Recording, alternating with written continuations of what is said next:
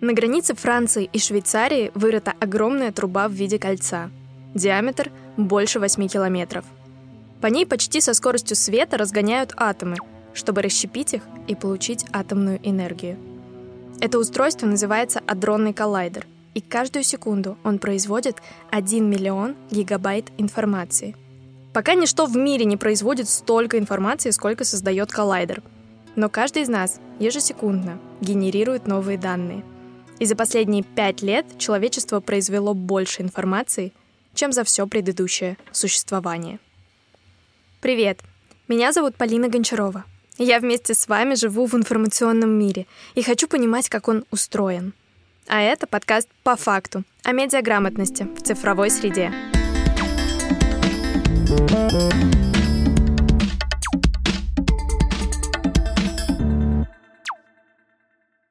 Больше всего информации создается в трех сферах. Это данные видеонаблюдений, интернет вещей и наши с вами соцсети. Там люди часто делятся не только своими фото, видео, текстами – но еще новостями и слухами, а это самая плодотворная почва для появления и распространения недостоверной информации. Как распознать фейки и защитить себя от вирусной информации, выясним в следующем выпуске. А сейчас вопрос ребром. Почему мы верим фейкам? И почему сами же их распространяем? Вирусная информация, она потому и называется вирусной, что она распространяется как вирус, она э, обладает высокой предрасположенностью к репликации, то есть к самокопированию, к распространению. Это тот формат, который копирует сам себя. Это Иван Кузнецов, телепродюсер, публицист, исследователь вирусной информации и автор книги «Мемы. Научный взгляд на феномен поп-культуры, захвативший мир». Как правило, вирусная информация отличается от обычных форматов тем, что она, э, во-первых, наиболее привлекательна, она обладает какой-то формой, которая позволяет ей самокопироваться. Приятно аудитории, интересна аудитория, аудитория видит вот эту форму и потребляет контент в каком-то сжатом виде. А под этой оболочкой у нас скрывается какое-то информационное ядро. Вирусная информация — это всегда про какой-то эмоциональный фактор — не про рациональность, не про аргументы, не про доказательную базу. Это про то, что вызывает либо резко отрицательную эмоцию, либо очень положительную эмоцию, наоборот, какой-то всплеск. Нам настолько смешно от мема, или мы настолько шокированы при виде жестокого фото, что рациональный вопрос, а точно ли это правда, отходит на второй план. И мы хотим поделиться этими эмоциями с близкими, не проверив информацию, нажимаем «Переслать». У нас есть, как у вируса, некая оболочка, которая защищает информационное ядро. Эта оболочка прикрепляется к клетке, ну это я про вирус говорю, конечно, и защищает, значит, вот это ядро от воздействия извне, и потом в клетку это ядро впрыскивает. Примерно так же работает э, вирусная информация для нашего сознания. После пандемии процесс заражения кажется уж очень знакомым. Но если руки мы теперь моем как можно чаще, то информационную гигиену практически никто не соблюдает. Светлана Андреевна Шомова, профессор департамента медиа Высшей школы экономики, в нашей беседе дала краткий совет, как противостоять вирусной информации. Сомневаться и проверять. Эта способность указывает на развитое критическое мышление, а оно — часть медиаграмотности. Что такое феномен грамотности? Да? Это способность обращаться с некоторым а, социально-культурным феноменом. До недавнего времени, там, со времен э, Ганна Гутернберга, таким феноменом а, были книги, да, то есть грамотность считалось а, умение читать и писать. Это Анастасия Сапонова, заместитель руководителя исследовательской группы «Циркон», и преподаватель Департамента медиа Высшей школы экономики. Благодаря тем изменениям, которые произошли за 20 век, да, благодаря активному развитию средств массовой информации, особенно да, на Западе, к 70-м стало понятно, что а, читать и писать недостаточно, нужны еще какие-то другие навыки для того, чтобы обращаться с, а, для того, чтобы жить вот в той сложной коммуникационной а, среде, которая еще была до развития интернета. В 97 году, благодаря опубликованной книжке Пола Гилстера, появился термин «цифровая грамотность». По идеи Пола Гилстера, вот это digital literacy, э, это феномен, который должен включать в себе и информационную, и компьютерную, и медиаграмотность. ЮНЕСКО определяет это понятие так. Медийная и информационная грамотность — это взаимосвязанный набор компетенций, которые помогают людям максимизировать преимущества и минимизировать вред в новых информационных, цифровых и коммуникационных ландшафтах. Медийная и информационная грамотность включает в себя компетенции, которые позволяют людям критически и эффективно работать с информацией, другими форматами контента, учреждениями, которые облегчают получение информации и различных типов контента, а также с проницательным использованием цифровых технологий. Потенциал в этих областях незаменим для всех граждан, независимо от их возраста или происхождения.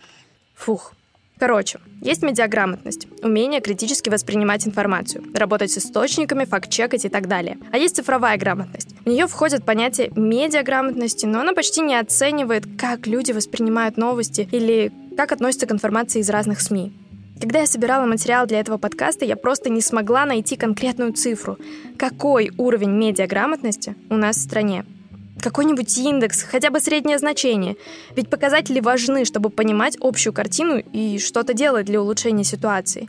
Не будет данных, не будет эффективных улучшений.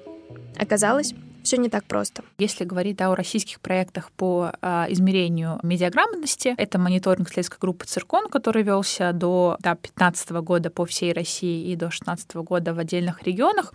А, это проект, который реализовывался в а, интересах Минкомсвязи ныне Министерство цифрового развития и массовых коммуникаций, но в связи с э, изменением политики э, и спектра ответственности и компетенций министерства были, разумеется, и, и изменены все, все проекты, которым министерство занимается, которым оно уделяет, уделяет внимание. Любое исследование, особенно в масштабах всей страны, это очень дорого. После 2016 года государство просто не заказывало исследования об уровне медиаграмотности в России – можно подумать, что оно не актуально. Но давайте вспомним, сколько информации появляется ежесекундно о сне и потенциальных фейков. Получается, государству просто не нужно, чтобы был известен уровень медиаграмотности и предпринимались какие-то действия по его повышению. Но неужели оценить уровень критического мышления и восприятия новостей в России ну, просто невозможно? Лазейки есть.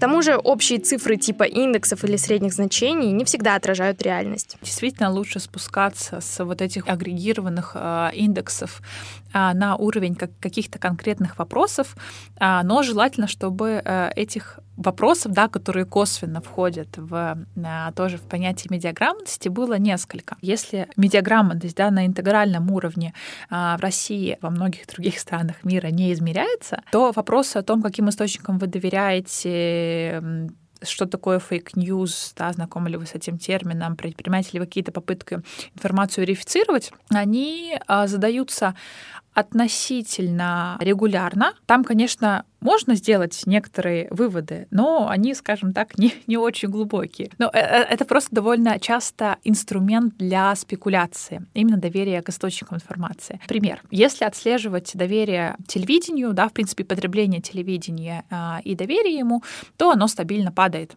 Э, но а, все-таки доверие телевидению как главному источнику э, новостей у нас довольно высокое, это порядка 50%. Это очень много.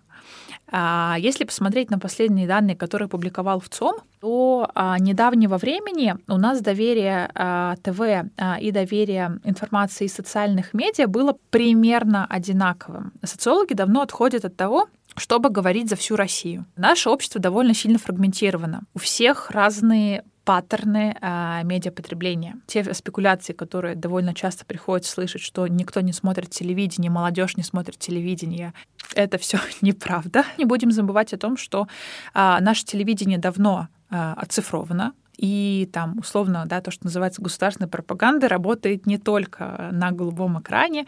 Они пришли в интернет, в телеграм-каналы, как только они появились. Тут лежит в основе да, вот этих вот всех э, оценок некоторая ложная техтомия, что якобы у нас как бы в интернете правда, а в телевидении у нас пропаганда, и вот э, у нас падает доверие телевидению, значит, э, народ повышает якобы свою медиаграмотность и начинает искать какую-то информацию в интернете. Но э, это, как я уже сказала, абсолютно ложный вывод. Чтобы измерить уровень грамотности, использовали два метода — опросы и тесты. Опросы проводить быстрее, но в них приходится полагаться на то, как люди оценивают собственные знания. Например, они могут ответить, что умеют проверять информацию из интернета, но так ли это? А тесты проводить гораздо труднее, потому что они требуют больше времени и вовлеченности от респондентов. Таких случайно выбранных добровольцев найти трудно. И вообще в подобных измерениях много подвохов. Измеряя медиаграмотность а, и, в принципе, любой социальный феномен, а, следователь должен четко понимать не только, что он да, вкладывает в это понятие, но и что а, вкладывает или может вкладывать а, а его потенциальный а, респондент. А не всегда те термины да, и те концепции, которые являются устоявшимися для университетского сообщества, академического сообщества, они, или, в принципе, для исследователей, они разделяются респондентами. Например, fake news, мы, в принципе, его довольно часто употребляем, даже не задумываясь, какое значение мы в него вкладываем. Ну, примерно мы понимаем, что это какие-то политические ложные новости, которые создаются какими-то политическими элитами в рамках, ну, там, условной информационной войны, да, там разные партии заказывают, там, не знаю, журналистам или пиарщикам э, какие-то э, лживые истории, которые потом э, распространяются. Да, я думаю, это какое-то относительно да, базовое понимание, которое есть, не знаю какого процента, но, по крайней мере, да, в среди, там, среди наших с вами коллег этот термин понимается примерно, примерно таким образом.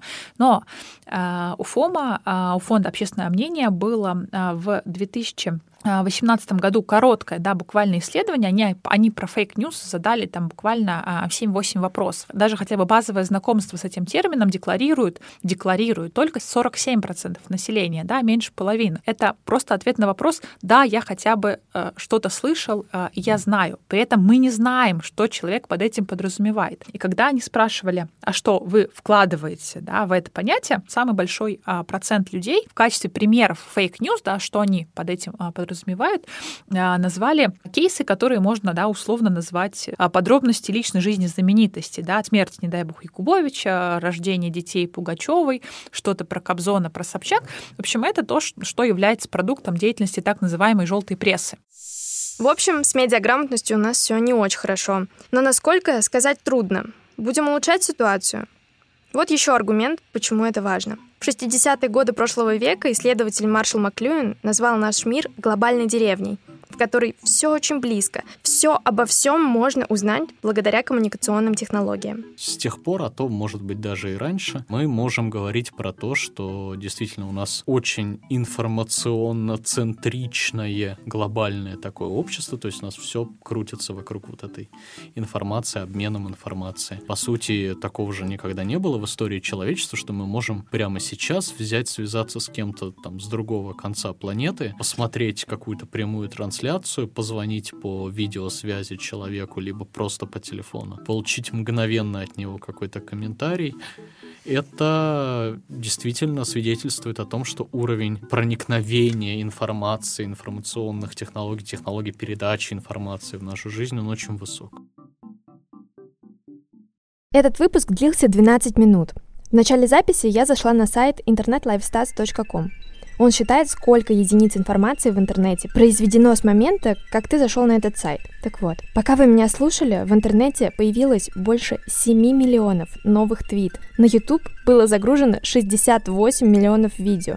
Было отправлено больше 2 миллиардов писем по электронной почте, а в Гугле совершено 72 миллиона запросов. И это за 12 минут. Обалдеть. Мне даже страшно представить, сколько среди этого контента фейков. Как понять, какой информации из этого объема верить? В следующем выпуске поговорим про фейки. И давайте договоримся. Когда вы встретите информацию, которая выводит вас на эмоции, но которую не получается проверить, не делитесь ей. Лучше вместо нее отправьте друзьям и близким этот выпуск. Пока! thank you